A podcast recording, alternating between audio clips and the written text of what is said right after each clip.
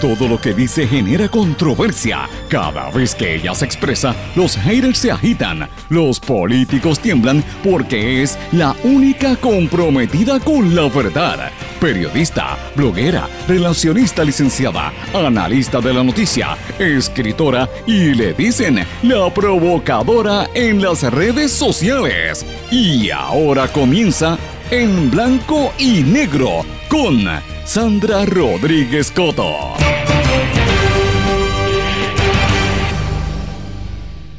Bienvenidos a su programa en blanco y negro con Sandra para hoy miércoles primero de mayo de 2019, Día Internacional de los Trabajadores. Les saluda Sandra Rodríguez Coto y esta es la edición 267 de este programa.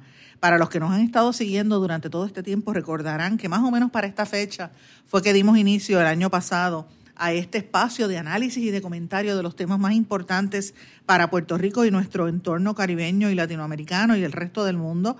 Y obviamente desde el punto de vista de una mujer eh, del mundo de las comunicaciones, del mundo del periodismo, y que a diferencia de los demás no estoy amarrada con ningún partido político ni con ningún sector ideológico, y que evidentemente no soy cabildera, ni estoy de abogada, ni soy expolítica como pasa en el resto de la inmensa mayoría de los espacios en los medios del país. Así que lo que usted va a escuchar aquí es de mi entera opinión, una opinión totalmente libre, eh, libre en el sentido de que tengo derecho a decir lo que pienso, como todos los que vivimos en este país que, tiene, se supone que libertad de expresión, eh, pero la verdadera libertad de expresión yace en quienes no se dejan comprar.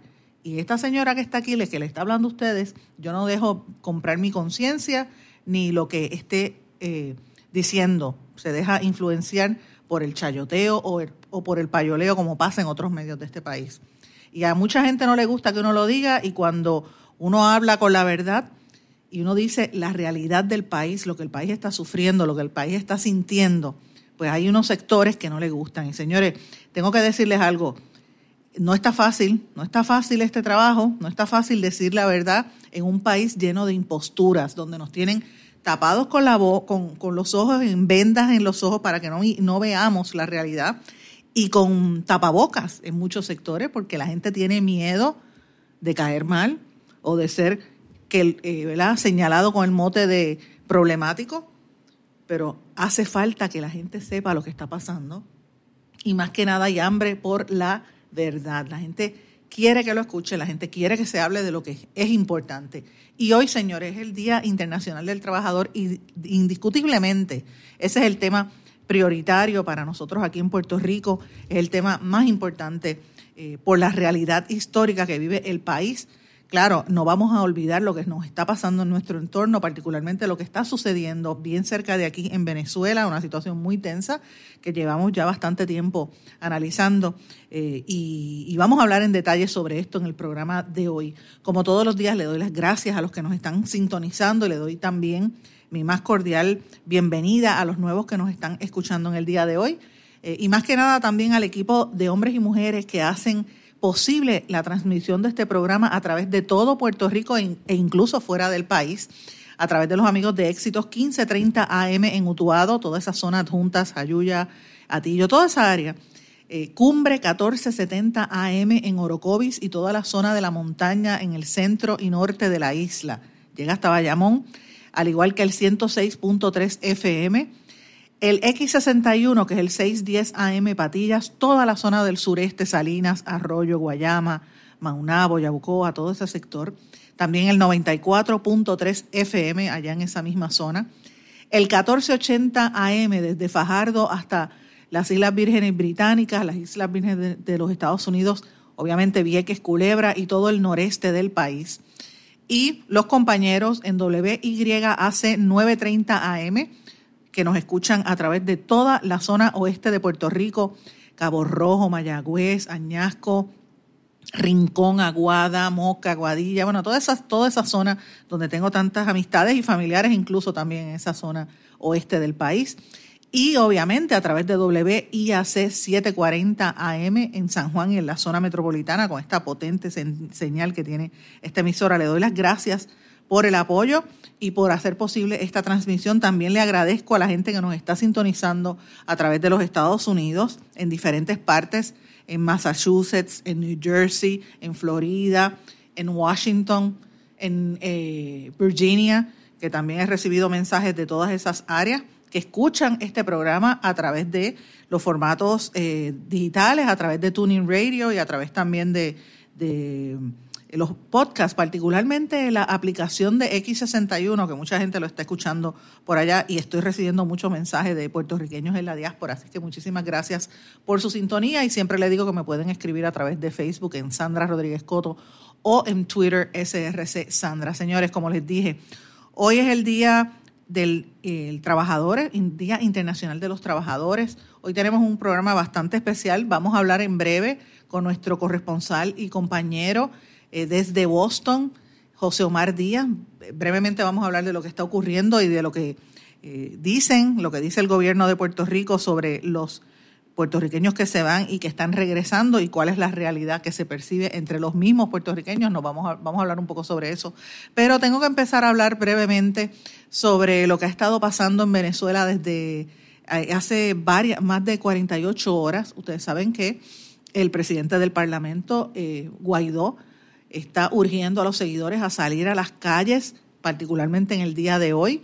Continúan las manifestaciones, la situación está muy tensa, en lo que se, cataloga como un golpe de Estado por algunos sectores y por otros, pues por la, la libertad. Eh, va lo, que le llaman Operación Libertad, todo depende del, del crisol con que se mire. Lo cierto es que en Venezuela los militares se están enfrentando con disparos el terror incluso quedó grabado por, periodistas de Perú, del periódico El Comercio, que estuvieron allí de testigos y vieron lo que estaba ocurriendo mientras eh, Nicolás Maduro intenta otra vez retomar el control bajo la amenaza de Guaidó y de los, los que lo están apoyando.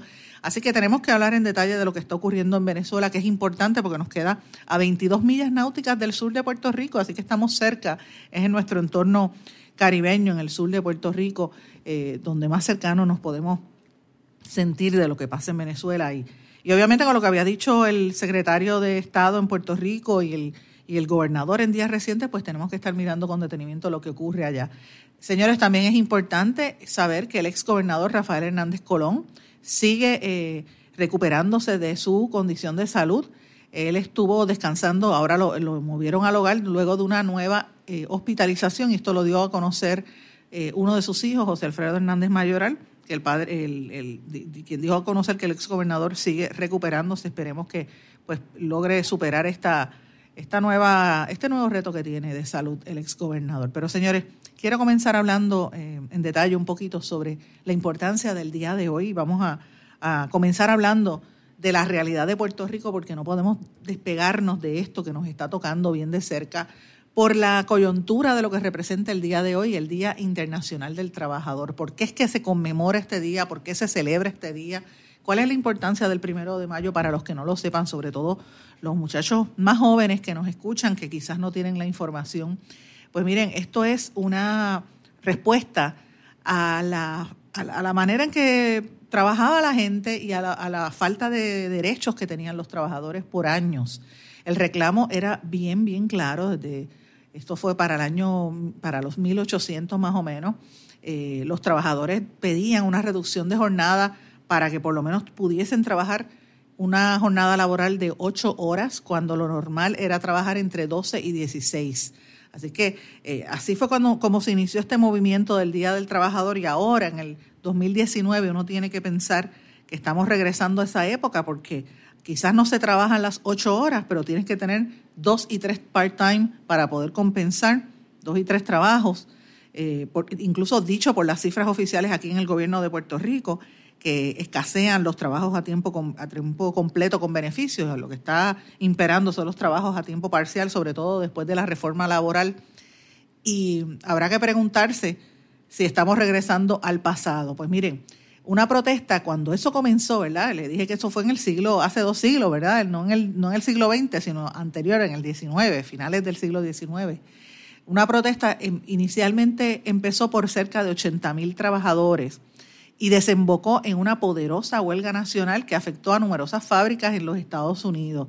La fuerza y así fue como dice la historia de los obreros, en su reclamo marcó un antes y un después de la historia de todos los trabajadores y ahí fue que se estableció esta fecha del Día Internacional del Trabajador. Se conmemora en todo el mundo el primero de mayo. Siempre usted va a ver que en el día de hoy, a través de todos los distintos países, van a haber actividades y conmemoraciones eh, en homenaje a los llamados mártires de Chicago, un grupo de sindicalistas anarquistas que fueron ejecutados en el año 1886 ese mismo año, la Orden eh, de los Knights of Labor, era el nombre, una organización de trabajadores, logró que el sector empresarial cediese ante la presión de las huelgas que se estaba llevando a cabo por todos los Estados Unidos. Entonces el presidente de los Estados Unidos en ese momento, que era Andrew Johnson, promulgó la Ingersol, estableciendo ocho horas de trabajo diario. Esa era una nueva ley, un nuevo reglamento. Eh, y como los empleadores, los patronos se negaron a acatarla, los trabajadores de la ciudad industrial de Chicago entonces empezaron esa huelga el primero de mayo, que empezó con una manifestación del, como dije al principio, de 80 mil trabajadores liberados, liderados por un señor que se llamaba Albert Pearson. El movimiento había sido calificado como indignante e irrespetuoso. Eh, le habían dicho delirio del, mire lo que le decían, delirio de lunáticos poco patriotas. Y eh, lo que ellos pedían era por lo menos que se pagara un salario y los patronos, los dueños de, empresas en aquel momento decían, mira, ellos quieren que se le pague un salario sin cumplir más de 12 horas. O sea, los patronos exigían más tiempo de trabajo, pero el conflicto se siguió extendiendo no solamente por Chicago, siguió moviéndose a diferentes ciudades de los Estados Unidos, hasta que más de 400 mil obreros paralizaron en sobre 5 mil huelgas simultáneas. La magnitud del conflicto causó preocupación en el gobierno y a nivel empresarial, que empezaron a ver las manifestaciones como si fuese el inicio de una huelga o una revolución anarquista. Entonces, en la fábrica McCormick, ahora mismo en Chicago, que no reconoció la victoria de los trabajadores, en, aquel primero de mayo la policía disparó contra los manifestantes en las puertas de la fábrica y mató a muchísimas personas eh, y siguieron muriendo trabajadores. El 4 de, mayo de aquel año de 1886, una bomba estalló contra las fuerzas policiales en lo que le llamaban el, atentado de Haymarket. Y el 21 de junio de ese año eh, se hizo un juicio donde se procesaron a 31 obreros acusados de haber sido los promotores del conflicto. Todos fueron condenados a cadena perpetua, eh, uno de ellos a 15 años de trabajo forzado y cinco a, a la muerte en la horca. Así que, como les digo, es un proceso, la liberación o, por lo menos la, ¿verdad? las protestas de estos trabajadores por reclamar un, horario laboral digno, terminó en eso, como pasaba casi siempre por las luchas de los derechos civiles también, o los derechos de, ciudadanos, terminaban de esa forma. En aquel momento, pues muchos quedaron eh, condenados a, la muerte o al trabajo forzado, y, y, obviamente, pues esta misma situación se fue moviendo a otras partes del mundo, y hoy en día Muchos países conmemoran el primero de mayo como el origen del movimiento sindicalista moderno. Hay algunos países que no lo hacen, casi todos los británicos, pero en Estados Unidos y en Canadá se conmemora en el día de hoy. Eh, también en New Zealand, en Australia y en otras partes del mundo se conmemora. Para nosotros en Puerto Rico, y esta es mi opinión, ¿verdad? Muy personal, eh, creo que es un momento importante que nos debe hacer reflexionar sobre la realidad en que estamos viviendo. Eh, nosotros estamos en una crisis aquí en Puerto Rico desde hace mucho tiempo. Existe malestar ante las arbitrariedades de la Junta de Control Fiscal, las políticas de ajuste que está haciendo el gobierno de Puerto Rico. Pero por otro lado, no tenemos un pueblo realmente organizado, tampoco tenemos una conciencia eh, de clase generalizada, ni la conciencia para hacer un cambio radical, muchísimo menos ejércitos o movidas como está sucediendo ahora mismo en Venezuela. Eh, aquí sí hay armas, porque en Puerto Rico hay muchas armas para una revolución, incluso más, pero señores, las armas están en poder de dos sectores, la estructura político, eh, policíaco-militar y los narcos. Y evidentemente Puerto Rico es un país o un pueblo de, de, ley y orden, un pueblo que no le gusta la violencia, que conocemos lo que pasó aquí por años, eh, y el pueblo de puertorriqueño rechaza este, este, tipo de cosas. Y por eso es que las situaciones en las, últimos, las últimas manifestaciones ha habido tanta tensión, precisamente por el clima de, de, violencia que se suscita por algunas personas incluso de eh, de los protestantes, de los que van a la protesta. Siempre hay unos sectores que, les, les gusta hacer este, este tipo de, manifestación y la gente lo rechaza. Pero por otro lado también por las políticas del gobierno porque el gobierno está a, la idea de, a la primera señal, ellos no quieren dialogar, ellos lo que quieren es eh, llevarse por el medio a quien sea y todo el mundo sabe, y yo puedo dar fe que yo lo vi, los dos años que he estado, los últimos dos años que he estado cubriendo la manifestación, lo vi, y a mí nadie me lo puede negar, de hecho lo transmití eh, incluso por las emisoras que componen esta red el año pasado, que eso fue lo que yo vi.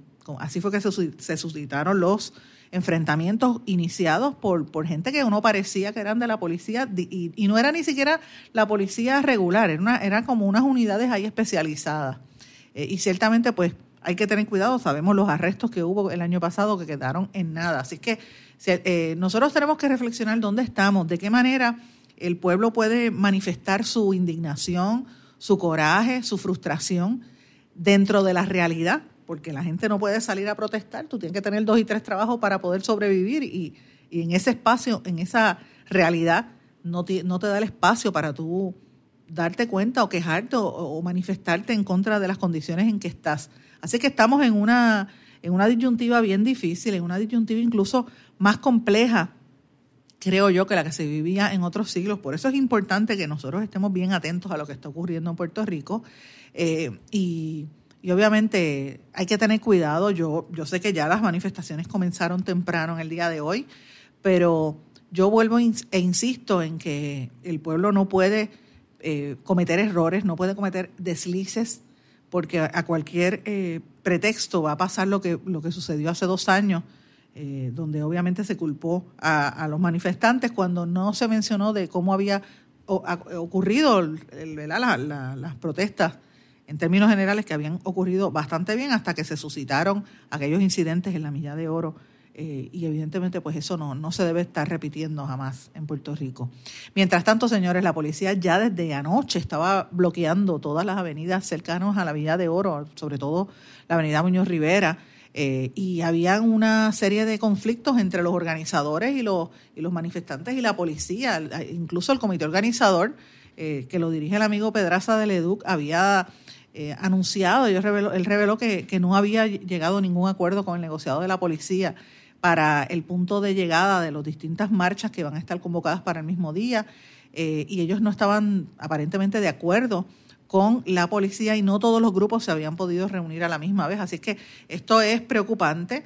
Eh, sabemos que la Unión de Libertades Civiles de América, ACLU, que como dije el otro día demandó a la policía precisamente por los manifestantes, pues eh, han dicho que están en contra de lo que es de la, de la actitud del gobierno, así que van a estar mirando con detenimiento lo que va a ocurrir durante el día de hoy. Así que tenemos que estar con mucha cautela. Y esto se da en un espacio importante, señores, se da en un momento en que, bueno, finalmente el, el presidente Trump, a horas de haber eh, confirmado que va a mantener en el puesto o va a renominar a los siete miembros de la Junta Colonial Fiscal, como digo yo, la Junta de Control Fiscal, que realmente el nombre es Junta de Supervisión Fiscal, ¿verdad? Pero bueno, ahora a, horas de que Trump anunciara que se quedaban, la Junta salió corriendo a demandar un montón de compañías de seguridad, eh, compañías tecnológicas, centros de terapia de niños de educación especial y otras empresas y entidades para que recibían fondos del gobierno para recobrar que estos pagos eh, se devuelvan por parte al gobierno, de verdad, pago por sus servicios. Esto es el Comité de Reclamaciones Especiales, radicó sobre 200 demandas eh, por falta de contratos y otra serie de, cosas, eh, de otras razones, ¿verdad? Supuestamente pagos efectuados en el plazo previo a la petición de bancarrota, cuando el gobierno ya estaría en un estado de insolvencia. Eh, y se supone que esa avalancha de acciones de cobro contra los suplidores del gobierno eh, se basa precisamente en la autoridad que tiene la Junta como representante del gobierno de reclamar de los acreedores aquellos pagos que el gobierno emitió hasta 90 días antes de que se radicara esa quiebra. Ahí hay un montón de compañías eh, Deira, Asociación Azucarera Corporativa, José Santiago, Campo Fresco. Eh, yo vi por ahí Huellas eh, Therapy, que antier yo estuve por allí en, una evaluación de, mi niña en, esa empresa, es un centro de terapias también, estuve allí, vi también me parece que es la empresa eh, donde estaba vinculada América Ponte y Asociados, que me parece que tienen contratos con el Departamento de Educación.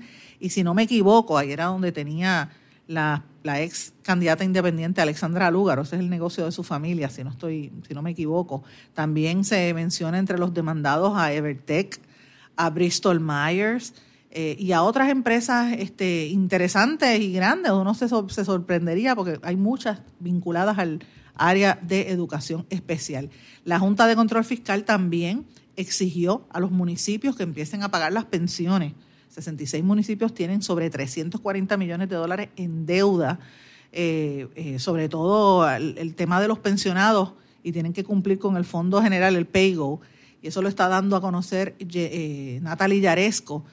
Y mientras la Junta exige esos pagos, el Senado entonces empieza a liberar a los municipios y dice, por una medida que radicaron en el Senado de la autoría de Tomás Rivera Chats, eh, libera a los municipios de la aportación patronal al, precisamente al plan de pensiones y al plan de seguro de salud del gobierno de Puerto Rico. Así que esto es una movida que está haciendo el Senado en contra de la que se, centra en la propuesta de impacto fiscal que han, sufrido estos municipios y la pieza legislativa de Rivera Chats dice que se centra en una pérdida de 44 millones que están enfrentando los municipios y que por eso pues está él quiere eximirlo de ese pago. Es interesante porque evidentemente ahora es que empieza a apretar la ¿verdad? los recobros y la austeridad que se supone que imponga esa Junta de Control Fiscal. Y señores, mientras esto está pasando, en el municipio de Arecibo trasciende, ¿verdad? Oigan esto, que hay una deuda de sobre 6 millones de dólares específicamente en Arecibo.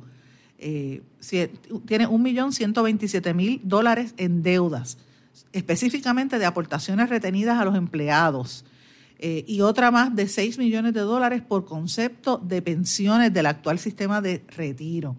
Señores, y mientras estaba pasando eso, el alcalde de, de Arecibo eh, salió en las redes sociales de Facebook promoviendo un tipo de periodiquito, una gaceta oficialista para lavarse la cara a su administración y para hacerse promoción a ellos a él mismo.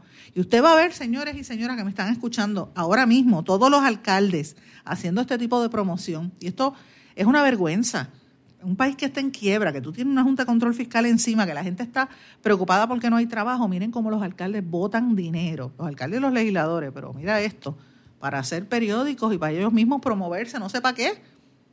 ¿Será acaso que se da cuenta que no tiene el respaldo para la reelección. Pues mira, esas son situaciones bien serias. Eh, y mientras eso se da, pues también trascendió ayer que la empezaron a aprobarse ciertos fondos para la recuperación de la isla. Es una noticia bien, bien importante y positiva. Eh, fondos de FEMA, sobre todo casi, casi 20 millones de dólares, eh, anunció Omar Marrero que se habían asignado y esto es importantísimo como parte de la recuperación y, y da a conocer, ¿verdad? Demuestra cómo el gobierno de los Estados Unidos se había estado aguantando estos fondos. Señores, tengo que irme a una pausa, pero a nuestro regreso vamos a hablar de la realidad de Puerto Rico y los puertorriqueños en la diáspora. Vamos a una pausa regresamos enseguida. No se retiren, el análisis y la controversia continúa en breve, en blanco y negro, con Sandra Rodríguez Coto.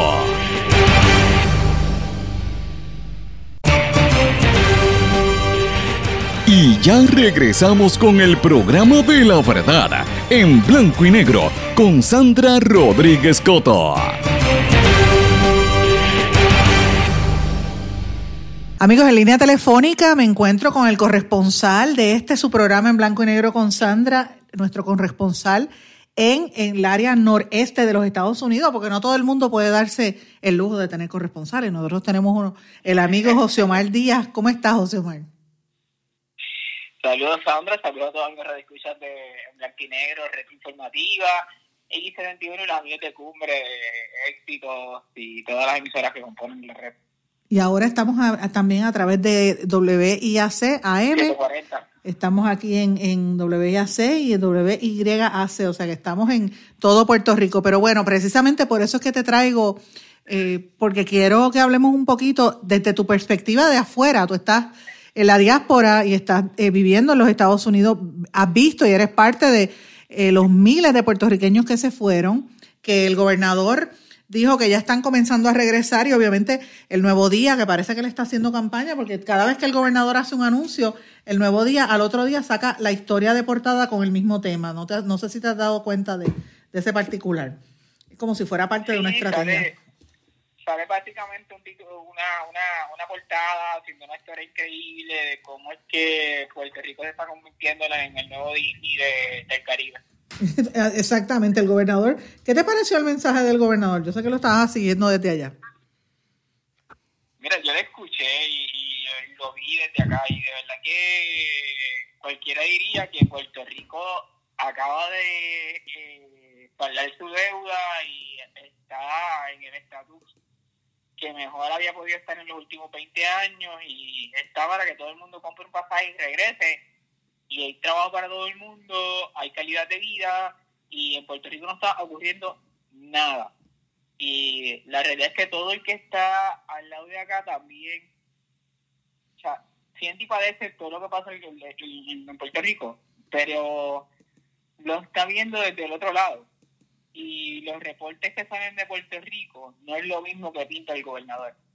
¿Qué sale? Tú que estás allá, ¿qué tú ves desde Puerto Rico? Que está saliendo de aquí de acá, en, los Estados Unidos sale todo, básicamente todo, pero sin ningún tono de, de, entonación ni, ni, ni, en ningún lenguaje que puedas interpretar que te están llevando a donde quizás no es la información que está, que está ocurriendo. Cuando tú hablas con el pueblo y tú le preguntas al pueblo cómo están las cosas, yo te voy a poner el mejor ejemplo hoy. ¿Qué está pasando hoy en, el, en, el, el, lo, que está pasando eh, a la fecha, me refiero hoy a la, a, la fecha actual? Sí, eh, al, 20, al 28, digo al, al 39. Ay, Dios mío, dije todos los números, te fíjate, dije 39. No es 28, ya es prácticamente el primero de mayo. 38, 39, no hay ningún día 39. No, no, no, hay, no, hay, día 31, vamos a llegar hasta el 31, Sandra. a, veces pasan esas cosas, José Omar.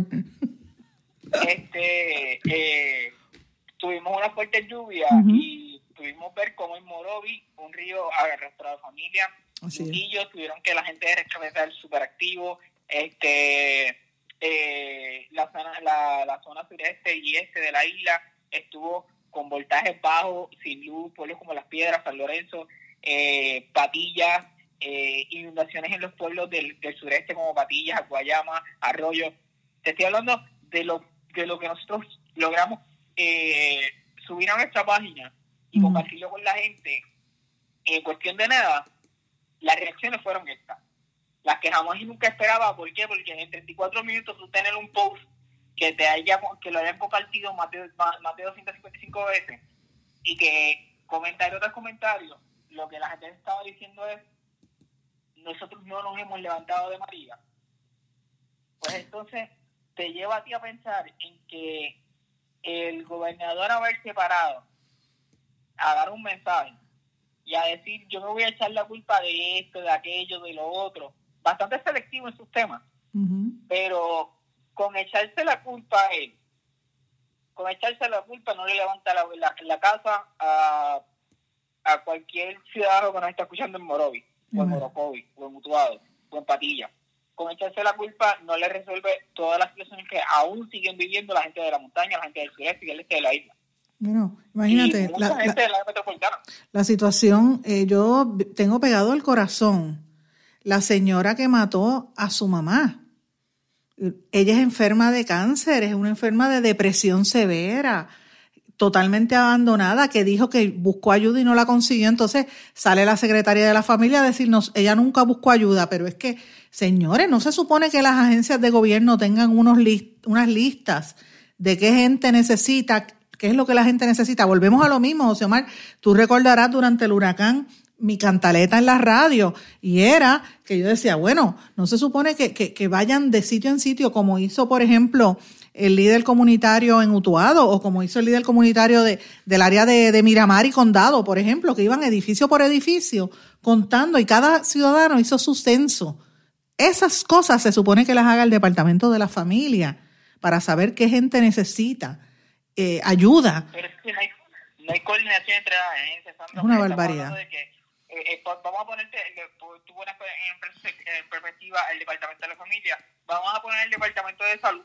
Sí. Yo tengo, yo sé de un oncólogo en Guayama que perdió 180 mil dólares en, en, medicamentos de quimioterapia. Imagínate. Y que se le estaba pidiendo a grito que por favor energizaran ese edificio para poder funcionar, porque ya el hospital estaba energizado. Tardaron un mes adicional en poder energizarlo. ¿Sabes cómo el, el, el, el doctor trató de mantener sus medicamentos? Algunos los movía hasta Mayagüez y otros con una planta en la parte atrás de una pick tirando una extensión para conectar la nevera para no perder los medicamentos. Sí, no, terrible. Las agencias no tienen prioridades. Y eso es lo que, ahí, es que vamos. Qué bueno que traes el tema porque uno, uno se ríe, pero a veces uno se ríe un poquito por no llorar, porque a la hora de la verdad, estas son las cosas que le parten a uno el alma, el corazón. Y por eso es que uno tiene que desde los micrófonos, y yo por lo menos lo hago en mis columnas, y mira, mucha gente, a los amigos que nos están sintonizando, sobre todo gente de, que son seguidores del actual gobierno, me caen arriba y se molestan porque yo hago los señalamientos. Pero es que hay que hacerlo porque yo en mi mente están gente como la que tocaba de describir, que todavía al día de hoy están pasando unas penurias que no, nosotros no las podemos ni siquiera pensar, porque en la narrativa diaria quedan olvidadas. Y a, a mí no se me olvidan, porque eso están ahí, es la realidad.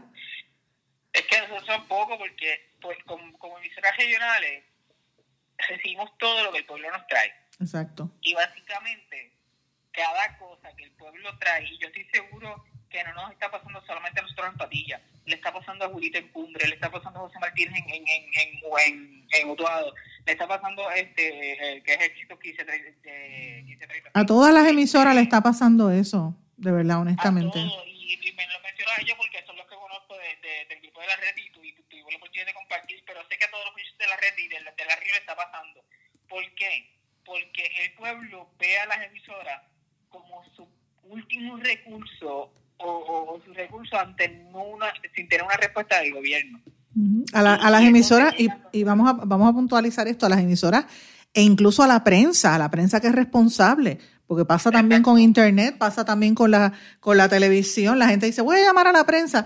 Todo el mundo critica a la prensa, pero dice, déjame llamar a la prensa para que venga la cámara de televisión y, y rápido que viene un noticiario, la cosa se endereza. ¿Verdad? La situación y reacciona a los políticos, por desgracia la realidad es esa, porque él, se mueve. Y cada vez que entramos a la política, entramos a, que los políticos empiezan a llegar a, los campos y empiezan nuevamente a buscar los votos, pero en este momento que estamos, yo creo que jamás ni nunca eh, un político puede continuar pensando que va a llegar al campo y va a comenzar una campaña política igual que siempre. Porque se habla de que es un antes y un después de María. ¿Por qué es un antes y un después de María? Porque ahí marcó el momento y la historia donde el político que estaba a cargo de ese pueblo hizo el trabajo que el ciudadano necesitaba o mínimo trabajo por él, a no hacer nada y por no perjudicar a mi candidato o a mi, a mi gobernador, yo prefiero no meterme en problemas. Así es. Y, y, y ahora que tú estás fuera, eh, José Iván, ¿cómo, José Omar, cómo tú, cómo tú ves ¿verdad? Esta, esta perspectiva cada vez que sale una noticia de Puerto Rico? O sea, ¿tú crees que realmente los puertorriqueños van a, van a regresar, como dice el gobernador, están regresando o, o, es, no, o no es cierto?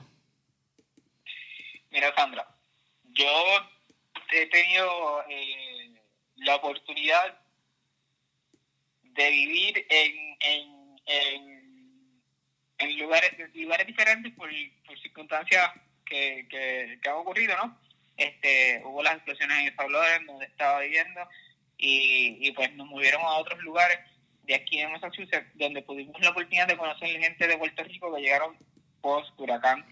Y cuando llegaron después del huracán, llegaron y enfrentaron las, personas, las, situaciones más difíciles. Hoy día, la mayoría tiene trabajo. La mayoría dice, yo no me voy porque dentro de los cuidados medios que necesitan mis hijos, yo tengo los mejores acá. Y no tengo que estar peleando con un referido. tengo un excelente médico y tengo traductores que me ayudan. Muchos de los que ya están en otros estados como Pensilvania, Texas, eh, tengo la oportunidad de comunicarme eh, mucho con varios de eh, amistades que también se movieron después del huracán. Están entre Texas, Pensilvania, Arkansas, Virginia y Mississippi, que es mi, mayor grupo de, comunicación de ellos. Entre ellas estoy hablando de que hay doctores, hay este, ingenieros en tecnología graduados de MIT eh, y gente que está trabajando en la agricultura en los campos de acá. Ninguno me ha dicho a mí, yo regreso. Qué pena. mi familia regresa. Y eso es parte de lo que a mí me, rompe el corazón, porque volvemos a lo mismo. Ese es, par, eso es, ese, es, ese es Puerto Rico y donde nos estamos, donde nos estamos moviendo. Y es la realidad que yo escucho consistentemente, muy distante a lo que dice el gobernador. José Omar, te agradezco mucho. Ajá. Tú sabes que antes, antes de, de una de las cosas que, que, que me contaba una de las personas, me decía, tú sabes que eh, nuestra, nuestra historia y nuestra cultura nosotros no la cambiamos. Pero tú sabes cómo, de qué forma entonces nosotros la, la, la vamos a seguir viviendo. Acá, haciendo lo mismo, que estoy, como si estuviésemos en la isla, con la diferencia de que estamos extrañando a la, a la, familia más cercana. ¿Qué están haciendo las familias más cercanas? Moviéndose a visitar a las personas acá.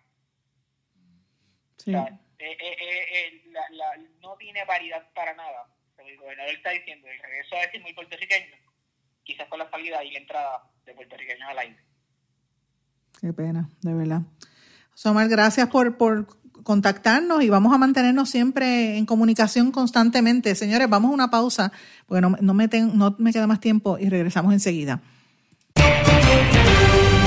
No se retiren, el análisis y la controversia continúa en breve, en blanco y negro, con Sandra Rodríguez Coto. ¿Sabemos cuántas personas murieron de verdad durante el huracán María? A usted lo escucharon en el momento de mayor desesperación. ¿Todavía siente aquellas noches a oscuras y de incertidumbre? ¿Qué pasó mientras los vientos azotaban y luego en aquellos días y semanas después cuando no había sistema de comunicaciones? Reviva cada minuto con una narrativa real sobre lo que pasó en la bitácora de una transmisión radial, catalogado como uno de los mejores libros del año 2018 por la crítica literaria. Es una lectura necesaria porque no podemos olvidar nuestra historia para que esta no se repita. Bitácora de una transmisión radial, disponible en las principales librerías a través de todo Puerto Rico y en la internet lo consigue en Amazon, en libros787.com y en travaliseditores.com, publicado por Travalis Editores. Este es un mensaje importante del Departamento de Salud y Servicios Humanos de los Estados Unidos. En una ola de calor, mantenerse fresco lo mantendrá sano. Las personas y los animales deben quedarse adentro. Si no tiene aire acondicionado, vaya a algún sitio que lo tenga como un centro comercial Beba más líquidos, evite el alcohol y las bebidas con azúcar. Si sale, póngase ropa ligera. Nunca deje a nadie, en especial a los bebés o niños pequeños o a los animales, en un vehículo estacionado y cerrado. Para obtener más información, llame al 1-800-CDC-INFO. Quítese el dolor de cabeza con sus obligaciones de contabilidad con los servicios que presta Villalba y Villalba Company. Directo, personal y con sensibilidad humana. Lo que se busca en un verdadero asesor de contabilidad para todo tipo de servicio de contabilidad, pago de IBU, pago de nómina, informes trimestrales y anuales y otros. Ofrecen servicio directo personalizado. Villalba y Villalba Company. Para orientaciones, su teléfono el 939-336-5774. 939-336-5774. El abandonar un animal es abuso y es ilegal. Si ya no puedes atender a tu perro, llévalo a un albergue o centro de control. Si lo abandonas en la calle, le estás garantizando una muerte dolorosa y segura. Evitemos tener animales sufriendo en nuestra isla. Reportar el abuso es tu responsabilidad.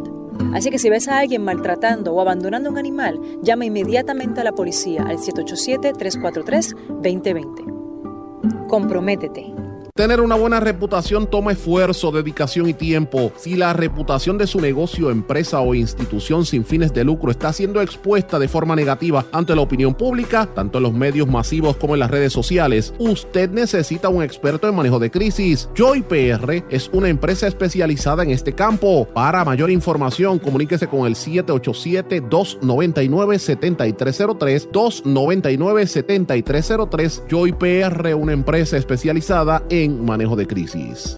Aspira de Puerto Rico celebra 50 años educando y transformando a Puerto Rico. Lo ha logrado potenciando las circunstancias educativas y sociales que rodean a miles de jóvenes que viven en la pobreza, a veteranos y a poblaciones en alto riesgo. Para información sobre las actividades del 50 aniversario de Aspira de Puerto Rico y sus servicios, llame al 787-641-1985. También puede acceder a www.facebook.com diagonal Aspira de Puerto Rico.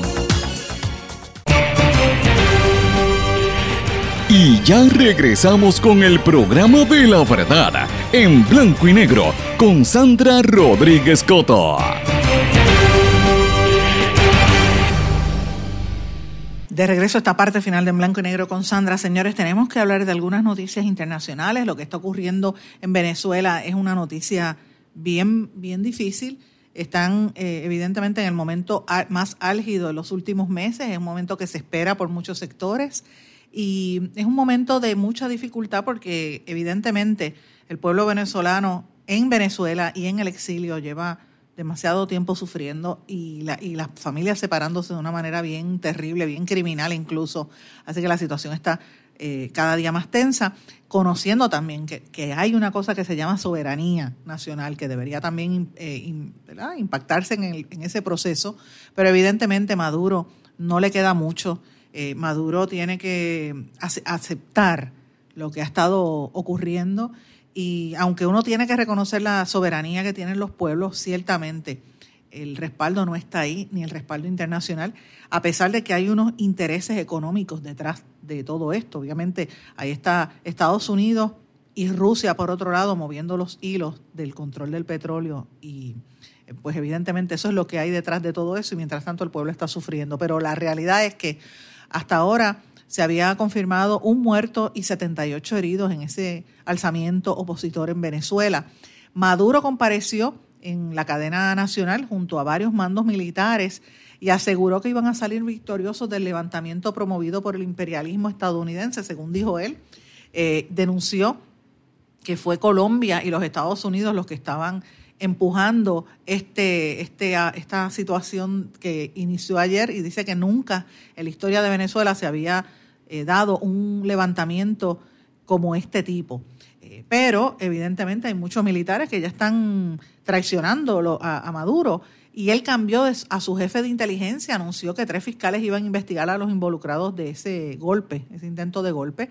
Mientras tanto, Guaidó, el presidente del Parlamento, dijo que Maduro no tiene ni el respaldo ni el respeto de las Fuerzas Armadas y mucho menos del pueblo de Venezuela. Eh, y dijo, esto lo dijo en un vídeo que varios vídeos él ha estado circulando a través de sus cuentas de Instagram y de Facebook, más que nada, Twitter, pero sobre todo en Instagram. Eh, y ese fue uno de los vídeos más importantes en el día de ayer, que fue un día lleno de violencia y disturbios, que todos vimos los visuales eh, desde tempranas horas de, la madrugada de ayer. Eh, uno de los visuales más impactantes fue la imagen de Leopoldo López, el destacado opositor venezolano, quien hasta, el, hasta ayer estuvo bajo arresto domiciliario eh, lo vimos en el video, él ingresó en una, creo que fue en la Embajada de Chile, sí, si no me equivoco, y posteriormente tuvo que moverse a la, a la Embajada de España en Caracas junto a su familia, donde llegó, eh, como dije, de la de Chile, en la que previamente había pasado unas horas como huésped. Pues esto ahora está en la de España, lo confirmó el canciller eh, de Chile y obviamente la esposa de él esto fue por una decisión personal. La esposa de López, y Lilian, que se llama Lilian Tintori, que ha sido, se ha convertido también en una embajadora prácticamente de la oposición, eh, ha, dicho pues que tuvieron que tomar la situación, tuvieron que hacer esa, esa movida por, por seguridad, destacando que ellos tienen ascendencia española, sobre todo ella y su hija de 15, de 15 meses. Así que es importante que se dé esta situación para proteger al que eh, a todas luces va a ser uno de los líderes en en la próxima Venezuela. Eh, mientras tanto, como le dije, una gran cantidad de heridos en todas las protestas en Caracas, particularmente por este eh, levantamiento militar. Eh, muchos pacientes, casi 70 pacientes provenientes de la manifestación cerca al área de la Carlota, allí en Caracas, pues tuvieron que llevar, llevarlos a los hospitales. El gobierno de los Estados Unidos, pues dice que esto es parte de lo que se esperaba. El, el asesor de seguridad nacional de la Casa Blanca, John Bolton, ha dicho varias veces que las figuras del, claves del gobierno de, Maduro en Venezuela, entre ellos el, ministro de Defensa, Vladimir eh, Padrino, están en contra de Nicolás Maduro y él exhortó a los militares a que sigan volviéndose en contra porque se les está haciendo tarde. Eh, y obviamente pues se nota que el gobierno de los Estados Unidos está detrás de todas estas movidas de Guaidó. ¿Qué países apoyan lo que está ocurriendo en Venezuela? Que según Maduro es un golpe de Estado. ¿Quiénes se oponen? Pues vamos a hablar un poquito sobre eso para que tengas un, contexto, ¿verdad?, de quiénes son los países y los organismos internacionales que están manifestando su postura frente a este, esta situación que vive el gobierno en Venezuela, el pueblo de Venezuela.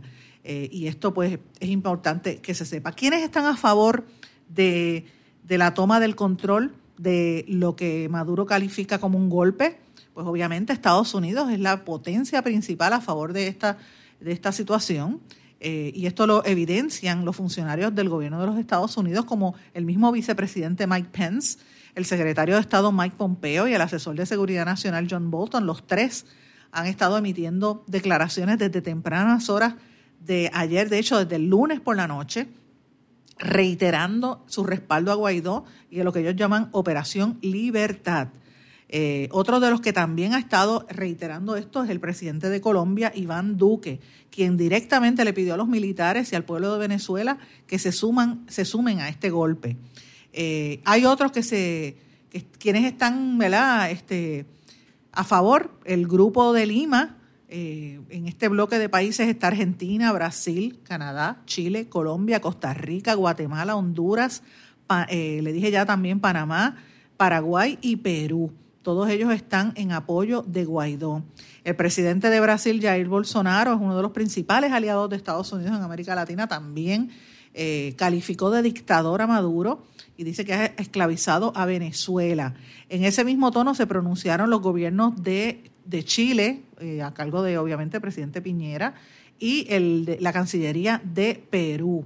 También el secretario general de la Organización de Estados Americanos, la OEA, Luis Almagro, eh, dijeron que fue eh, positivo y saludó a los militares que se están uniendo al grupo de Guaidó.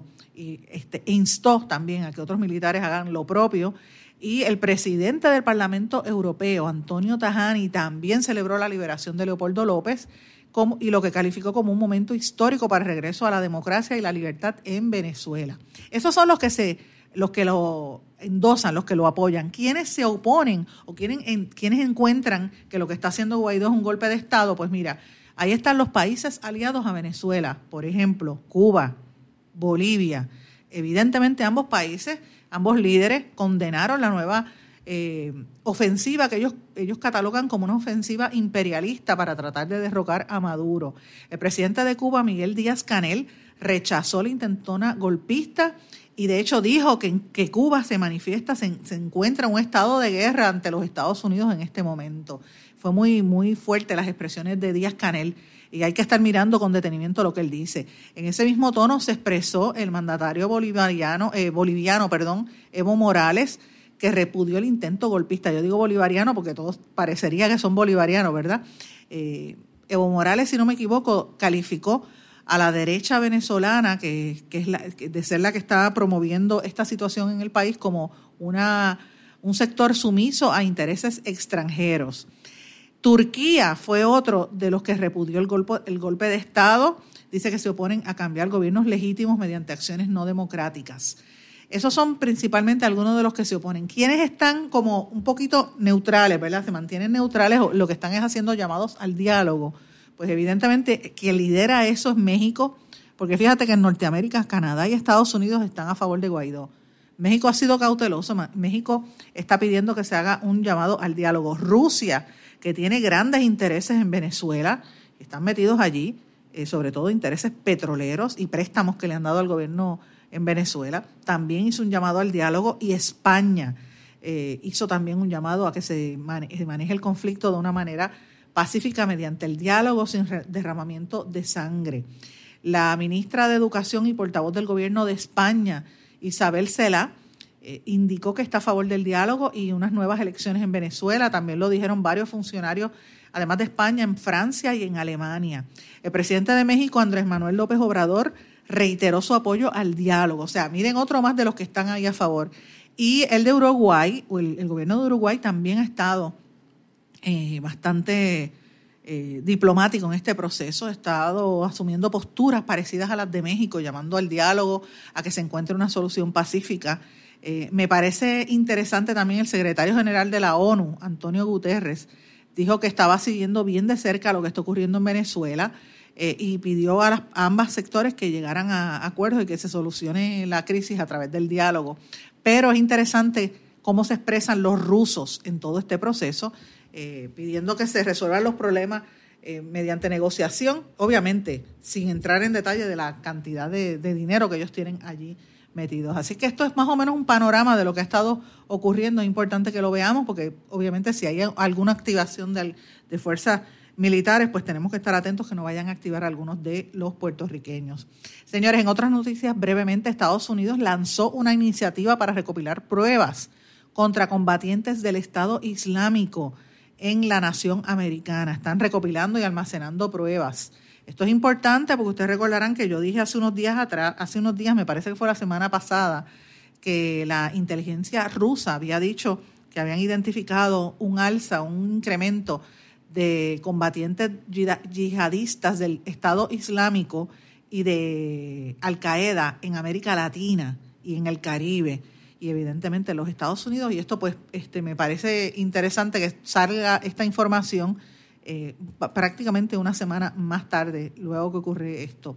Estados Unidos también dos personas murieron y otras cuatro resultaron heridas en otro tiroteo esta, esta vez esto fue ayer en la Universidad de Carolina del Norte en Charlotte ustedes vieron es un, uno de estos solitarios que siguen eh, disparando. Señores, y antes de irnos a la eh, ¿verdad? del programa, porque no me queda muchísimo tiempo, no sé si vieron el anuncio que hizo eh, el presidente fundador de Facebook, Zuckerberg, anunció una serie de rediseños para darle más preeminencia a los grupos y a las historias. Es el, creo que es el mayor cambio, los mayores cambios que se anuncian en cinco años con este rediseño total y las nuevas funciones en respuesta a las críticas tan fuertes que ha habido en todo el mundo por el tema de la privacidad en Facebook. Algunas de las modificaciones, señores, los mensajes enviados a través de Messenger van a estar cifrados de manera predeterminada, lo que significa que Facebook no va a ver el contenido y la plataforma se va a integrar a WhatsApp. O sea, Messenger va a estar integrado a WhatsApp. Instagram está probando una función para esconder el contador de me gusta para evitar atraer usuarios a una publicación. Habrá formas más efímeras de compartir contenido de los mensajes. Ah, va a haber un servicio de pago seguro de WhatsApp, que ya lo probaron en la India. La aplicación de Facebook se está rediseñando para hacer que los grupos de la comunidad sean centrales en el suministro de noticias y el color azul distintivo de la red social va a desaparecer. Va a, el, el rediseño va a verse primero en los Estados Unidos y luego en el resto de los países. Instagram también ya no tendrán que comenzar con una foto o un vídeo. Será posible compartir contenido utilizando solamente texto o dibujos. Y también eh, va, lo interesante es que Facebook va a mejorar la calidad de los vídeos, va a permitir tres y cuatro vídeos, como si fuese video en conferencia eh, a través de la misma plataforma de Facebook. Me pareció bien interesante estos casos y estos cambios que viene para esta red social, que los que hemos estado, yo estoy en Facebook desde que abrió, he vivido todos los cambios que ha habido en esa red, me parece eh, fascinante cómo la siguen actualizando para que no muera como ha pasado con otras, como pasó con MySpace y otras en el pasado, el mismo Google Plus y otras en el pasado. Bueno, señores, no tengo tiempo para más. Vamos a estar atentos a lo que ocurra eh, durante el día de hoy, no solamente en Venezuela, sino evidentemente aquí en las manifestaciones del primero de mayo. Mañana continuamos, voy a estar desde la República Dominicana, Dios mediante, transmitiendo desde allá. Eh, a través de la cobertura de la Feria Internacional del Libro que se le dedica a Puerto Rico. Me retiro por ahora, será hasta mañana, que pasen todos muy buenas tardes. ¿Se quedó con ganas de más? Busque a Sandra Rodríguez Coto en las redes sociales o acceda a en blanco y negro.blogspot.com porque a la hora de decir la verdad solo hay una persona en la cual se puede confiar. Sandra Rodríguez Coto en blanco y negro.